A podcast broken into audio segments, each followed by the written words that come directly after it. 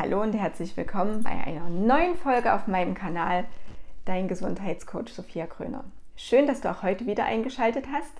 Ich habe mal so gestöbert, welche Folgen, welche Themen euch ähm, am besten gefallen. Und es ist sehr eindeutig das Thema Angst und Umgang mit Angst und Auswirkungen äh, mit dem Thema Angst äh, sind bei euch am gefragtesten im Moment. Und deswegen ähm, will ich mich heute noch einmal diesem so wichtigen Thema widmen und möchte gerne drei typische Fehler aufzeigen, die ganz viele machen und ähm, damit der Angst so viel Macht über sich geben.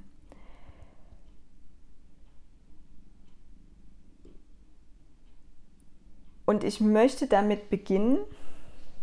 Jetzt musst du mir beim Denken zugucken, ist auch furchtbar. Also ähm, jetzt ähm, musst du dir vorstellen, also wahrscheinlich haben alle, die hier diese Folgen äh, anschauen oder anhören, eine Autoimmunerkrankung, vermutlich multiple Sklerose. Und gerade so eine Autoimmunkrankheit und gerade MS bringt ja Unsicherheit einfach direkt mit bei der Diagnosestellung, weil wir überhaupt nicht wissen, wie geht es hier weiter, was passiert als nächstes, wann kommt der nächste Schub, wohin geht der nächste Schub, was passiert, geht er zurück oder nicht oder was. Das heißt, Unsicherheit ist ein Riesenthema. Und diese Ungewissheit auch, ne? weil keiner weiß ja, was passiert, kann einem auch keiner sagen, die macht Angst. Und Angst lähmt. Und viel Angst lähmt viel. Und Angst in unserem System bedeutet Stress. Und Stress ist unfassbar schlecht für die MS. Ich glaube, da sind wir uns äh, alle einig, dass wir Stress vermeiden sollten. Diese Angst kommt ganz oft einher mit einer ganz großen Negativität. Und diese Negativität, die macht noch kränker. Das heißt, wir befeuern wirklich mit dieser Angst unsere MS. Und das immens. Vielleicht mehr, als du dir vorstellen kannst. Deswegen möchte ich dich darauf jetzt noch einmal aufmerksam machen, dass diese Negativität, die durch die Angst entweder mitkommt oder ausgelöst wird, ja, dass die eben auch aggressiv macht. Weil wir natürlich ganz viel Zorn auch in uns haben. Ja, so dieses, warum ich? Wieso ich und nicht die anderen? Warum geht es nicht weg? Und so. Ne? Und das geht im Prinzip Hand in Hand mit Depressivität. Und das ist sehr lähmend. Ich weiß es von mir. Ich selber steckte auch ganz tief in der Depressionsspirale. Ich habe sehr lange unter so einer Trauerweide gesessen und wirklich kein Licht mehr gesehen. Und dieser Teufelskreis aus negative Gedanken machen Angst. Angst macht negative Gedanken. Der ist ganz furchtbar schwer alleine zu durchbrechen. Und das ist aber eigentlich ganz, ganz notwendig. Ja, ähm, da, da musst du einen Weg finden, ein Werkzeug finden, um aus, dieser, aus diesem Teufelskreis von Negativität und Angst rauszukommen. Ein weiterer, wirklich fataler Fehler, den ich weiß nicht, ob es unsere heutige Zeit ist, die, ähm, wo wir es mitbekommen, aber wir leben ganz viel in einer Scheinwelt von Social Media. Ich nenne es mal etwas grober, wir leben eigentlich in zu viel Abhängigkeit vom Außen. Also, dass es überhaupt nicht mehr um dich als Mensch, als Einheit von Körper, Geist und Seele geht, sondern nur noch der Schein zählt. Ja, das, das Außen, die Definition, die kann ich dir mal kurz sagen. Das ist so dieses, ne, dein soziales Umfeld, dein Arbeitsumfeld, dann die Stati, die du vielleicht meinst haben zu müssen, ja, mein Haus, mein Auto, mein Swimmingpool, mein E-Bike, mein weiß ich nicht noch irgendwas, ja, höher, weiter, schöner, größer, die größeren Ohrringe, der größere Klunker, die fetten Ringe an der Hand oder so, ja, ähm, oder was weiß ich, der dicke Fernseher und das Soundsystem und das neueste Handy und keine Ahnung, es gibt ja so viele Stati, die man sich anschaffen kann, ähm, um auch über die eigenen Defizite nicht mehr nachdenken zu müssen. Ja? So dieses materielle Hab und Gut so in den Vordergrund zu stellen.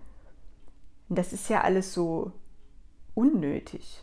Ja, darum geht es ja überhaupt nicht. Es geht doch überhaupt nicht darum, wer hat das höhere, schönere, größere, mein Haus, mein Auto, meine Yacht, mein irgendwas, mein größerer Fernseher, mein neueres Handy, mein fettes Auto und ach, was weiß ich es geht auch gar nicht darum, ob ich jetzt die perfekte Beziehung auf Instagram zeigen kann.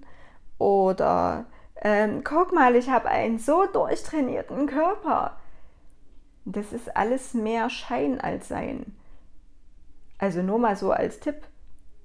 Ähm, die Leute, die auf Instagram ihre Ich bin so unglaublich toll und guck mal, wie schön dieser Milchshake hier in meinem toll trainierten Körper fließt und was das alles mit mir macht. Glaubt man nicht, dass die ein perfektes Leben haben. Das sind alles Filter. Ja, die bearbeiten zum Teil ihre Fotos äh, länger, als du zum Mittagessen brauchst. Ja, wahrscheinlich tagelang, wochenlang. Da liegen 28 Filter drüber. Da sind die Beine schmaler, die Nase schmaler, ähm, die Oberweite größer und der Hintern und ach, was weiß ich, was man da nicht noch alles machen kann da sind doch 90% Fake und trotzdem glauben ganz viele und vor allen Dingen auch ganz junge Menschen, dass das die Realität ist. Und das wird ja nicht besser, das wurde ja durch Corona immer, immer schlimmer und ich finde das gruselig. Ich finde das ganz furchtbar, weil das nichts mehr mit den Werten zu tun hat, die ich glaube, dass sie wichtig sind, ja. Und hinter diesen ganzen also ne, hinter diesem Schein, hinter diesem Materialismus, hinter dieser Glamour-Welt, die da so dargestellt wird, da gibt es halt auch hier Ursachen, die man sich mal anschauen sollte, äh, wo die denn sind. Und für mich ist das A, ein gesellschaftliches Problem, ja, dass jetzt das irgendwie so völlig akzeptiert wird, dass jetzt da eben so ein so eine Scheinwelt aufgebaut wird. Es wird ja auch irgendwie nichts dagegen getan. Im Gegenteil, die Medien pushen ja diese Scheinwelt immer noch mehr. Und, und das sehe ich bei meinen Klientinnen im Coaching und in der Hypnose wirklich ganz häufig, sind halt fatale falsche Glaubenssätze, dass man Dinge so machen muss, ne? oder was wir so alles mitgekriegt haben. Und das dauert ewig, bis wir die wieder äh, weg haben. Ja? Also mit Hypnose geht es schneller. Aber trotzdem ist das, äh, finde ich das ganz, ganz schlimm. Und wenn wir jetzt nochmal auf die MS, die Diagnose und das Leben damit zurückgehen, dann stelle ich auch fest, und da weiß ich überhaupt nicht, wann das passiert ist, dass wir, dass wir das als Problem etabliert haben. Es gibt ganz viele, die sich nicht mehr trauen, für sich eigene Entscheidungen zu treffen. So, und jetzt wirst du sagen, hä, aber ich triff doch meine eigene Entscheidung. Weiß ich nicht. Also ich höre das ganz oft, die Zweifel. Bleiben wir mal bei dem typischen Beispiel, was vielleicht jeder nachvollziehen kann. Die Zweifel über die richtige Therapieform. Da geht es doch schon los. Da sitzt einer in einem weißen Kittel und gibt dir die Auswahl zwischen Pest und Lepra und du entscheidest dich und glaubst, dass du da dich jetzt eigenständig für irgendwas davon entschieden hast. Nee, hast du nicht. Ja, das ist, also zwischen Pest und Lepra entscheiden zu müssen, finde ich, ist keine Entscheidungsfreiheit.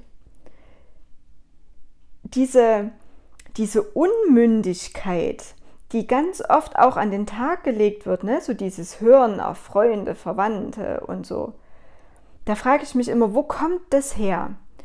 diese, ich, ich bin wieder mal ganz böse und ganz spitz in meinen Formulierungen, ja, und ich übertreibe maßlos, aber ich glaube, dass du es so einfacher verstehst, vielleicht diese, wo kommt denn diese Unmündigkeit her? Ist es anerzogen? Bist du vielleicht klein gehalten worden in, in deiner Vergangenheit? Hast du nie gelernt, für dich einstehen zu dürfen und dass deine Meinung was wert ist und dass du ja, auch wenn die Entscheidung vielleicht hinterher sich als doof rausgestellt hat, aber durftest du denn Entscheidung treffen und durftest du denn Fehler machen? Ja, kommt daher dieses, ja, ich vertraue anderen mehr als mir. Auch die fehlende Selbstliebe spielt hier immens mit rein in der Entscheidungsfindung, ja. Ähm, oder hast du einfach nur ein saubeschissenes, schlechtes Umfeld, was dich klein hält, was dir nicht die Möglichkeit gibt, zu sein, wer du bist oder alleine Entscheidungen zu treffen. Ich meine jetzt nicht, dass du als Mama natürlich bis zu einem gewissen Grad die Entscheidungsgewalt über Dinge über dein Kind hast, weil es das noch nicht kann vom Intellekt her. Aber wenn du diesen Podcast hörst, wenn du dieses Video schaust, dann bist du vermutlich schon intellektuell so weit gereift, dass du doch Entscheidungen treffen kannst. Und diese Obrigkeitshörigkeit, nur weil einer mit einem weißen Kittel vor einem sitzt. Ich finde, das ist ein ganz furchtbarer, anerzogener Glaubenssatz. Ja, das ist es am Ende. Man hört auf die Ärzte, die haben ja so viel mehr Ahnung. Ja, natürlich haben die Ahnung, aber eben nur von ihrem einen Fachgebiet im Ernstfall. Ja. Ich möchte dich bitten, immer alles, was du hörst, zu hinterfragen und äh, dir deine eigene Meinung zu bilden. Ja? Du sollst auch mir nicht glauben. Ja? Du sollst auch alles, was ich sage, bitte hinterfragen und dir deine, deine persönliche Meinung dazu bilden. Das möchte ich wirklich immer nur als Impuls, als Inspiration sehen. Ja? Ich bin ja niemand, äh, der die perfekte Lösung irgendwie für alle bereithält. Ich kann ja auch nur Angebote machen. Aber denk bitte immer dran, du bist der oder die Einzige, die mit den Entscheidungen und deren Konsequenzen leben muss. Der Arzt hat aller Viertelstunde einen neuen Patienten in seinem Zimmer drin sitzen. Ob der dem Medikament A, B oder C verschreibt, ist dem am Ende völlig Schnuppe. Aber ob du aller zwei Tage, so wie ich, mit Rebe äh, und Grippe im Prinzip da niederliegst und dir deinen Alltag versaust, das ist dem Arzt Schnurzpieps sowas von egal, weil der muss damit nicht leben. Wenn du also unzufrieden bist mit deinem Leben, bist du der Einzige, der das ändern kann. Ja? Es darf dich auch niemand zu irgendeiner Entscheidung zwingen, weil du hast die Herrschaft über dein Körper, Geist und Seele und sonst niemand. Du hast immer die Wahl, Ja oder Nein zu sagen. Ob das jetzt eine medizinische Untersuchung ist, die man dir empfiehlt, die du aber nicht möchtest, ob das ein Medikament ist, was man dir empfiehlt, du aber nicht möchtest, ob das die Freundschaft zu jemandem ist, die, die vielleicht einfach noch da ist, die dir aber nicht gut tut. Du hast immer die Möglichkeit, Nein zu sagen. Es ist natürlich in Ordnung, sich Ratschläge, Inspiration, Meinung von anderen einzuholen. Aber du musst auch dabei beachten, ähm, dass du nochmal hinterfragst, mit welcher Brille die Leute dir den Ratschlag geben. Der Mediziner wird nach Schema F vorgehen. Ich weiß, ich schere wieder alle über einen Kamm. Es gibt auch tolle Mediziner, aber ähm, die meisten haben ein Schema, nach dem haken die ab und dann fällst du in eine Schublade und dann hat der, ah, nehmen Sie Medikament B, ich schreibe es Ihnen auf. Oder ob es vielleicht ähm, jemand ist, der Angst um dich hat, der wird dir ganz andere Ratschläge geben als vielleicht jemand Fremdes, der die Situation ganz anders beurteilt. Es wird vielleicht auch, und jetzt gehe ich in ein Feld rein, ähm, wo ich mir sicherlich keine Freunde mache aber das ist mir wurscht. Ähm, gerade im sozialen Umfeld, Freunde, Familie, gibt es ja ganz viele, die auch gerne ungefragt einem die Meinung sagen, wie man sich entscheiden soll, ähm, was man tun soll, was man lassen soll. Ähm, die, da gibt es ja auf einmal ganz viele Experten. Es ist ja wie äh, Fußball EM, WM, ja. Da haben ja auch 82 Millionen Fußballexperten auf einmal in Deutschland. Guck mal aber bitte hinter die Fassade. Warum sagt vielleicht dein Mann, Schatz, ich würde aber XY tun und du willst es aber nicht. Vielleicht ist es ja für ihn auch bequemer, wenn du funktionierst wie bisher und eben vielleicht nicht mal dir eine Auszeit nimmst, weil er dann vielleicht mehr Verantwortung übernehmen muss, mehr Aufgaben übernehmen muss. Ich bin jetzt ganz böse, ich weiß. Aber wenn ich nicht so böse wäre, würde ich bei dir vielleicht nichts wachrütteln können und ich möchte gern, dass du anfängst, deinen Verstand zu gebrauchen, um zu hinterfragen. Und zwar fast alles, was du hörst. Einfach um auf Nummer sicher zu gehen, dass du dich mit den richtigen Leuten auch umgibst. Ja? Manipulieren dich Leute? Oder wollen sie wirklich dein Bestes? Warum denken sie, dass das, was sie dir als Ratschlag, als Vorschlag geben, denn das Beste ist? Mit was für einem Hintergrund sind die Leute denn äh, berechtigt, dir eine, einen Ratschlag zu geben? Ich weiß von ganz vielen, die schlimmsten Ratgeber im äh, Bekannten- und Freundeskreis sind medizinisch Bewanderte, weil die ganz verschiedene Blickrichtungen haben. Ne? Ich meine, jemand, der jetzt auf einer Station für MS oder Neurologie arbeitet, ja, und dort die schlimmsten Fälle sieht, der wird sicherlich sagen, du musst unbedingt ein Medikament nehmen, weil der kriegt ja so Leute wie mich nicht zu Gesicht. Deswegen überleg bitte, was was ist die Intention der Leute? Warum geben sie dir so, eine, so einen Ratschlag? Ja? Überleg bitte genau, bevor du Dinge tust, ob es das Richtige für dich ist. Schau bitte, dass dein Wohl an erster Stelle steht.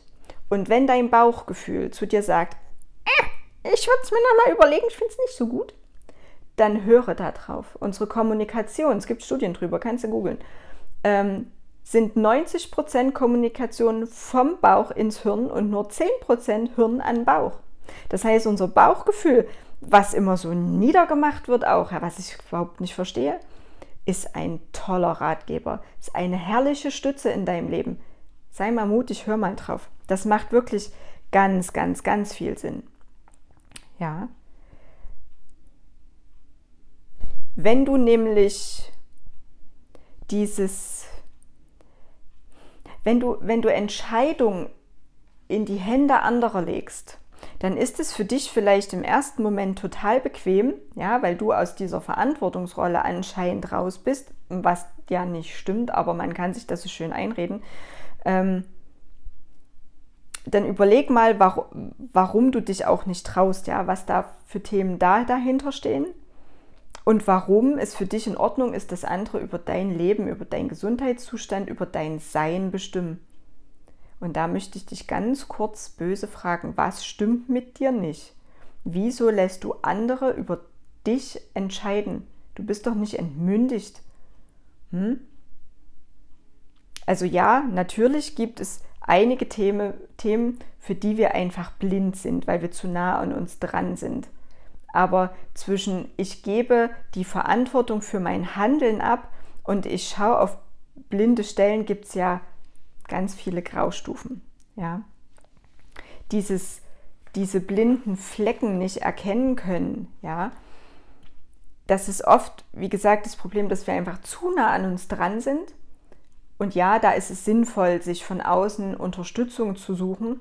Aber bitte äh, hol dir Unterstützung, die etwas mit dir in deinem Tempo für dich tut.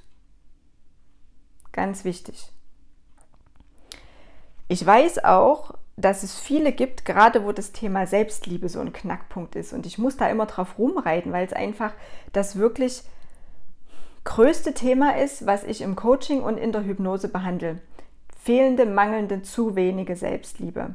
Alleine die Woche habe ich vier Hypnose-Klientinnen gehabt, die genau mit diesem Thema zu mir gekommen sind. Ja? Und ich weiß, dass oft gesagt wird, ja, ja, aber, aber, aber ich habe ja auch den ganzen Argumenten gar nichts entgegenzusetzen. Ja, warum nicht? Dann informier dich.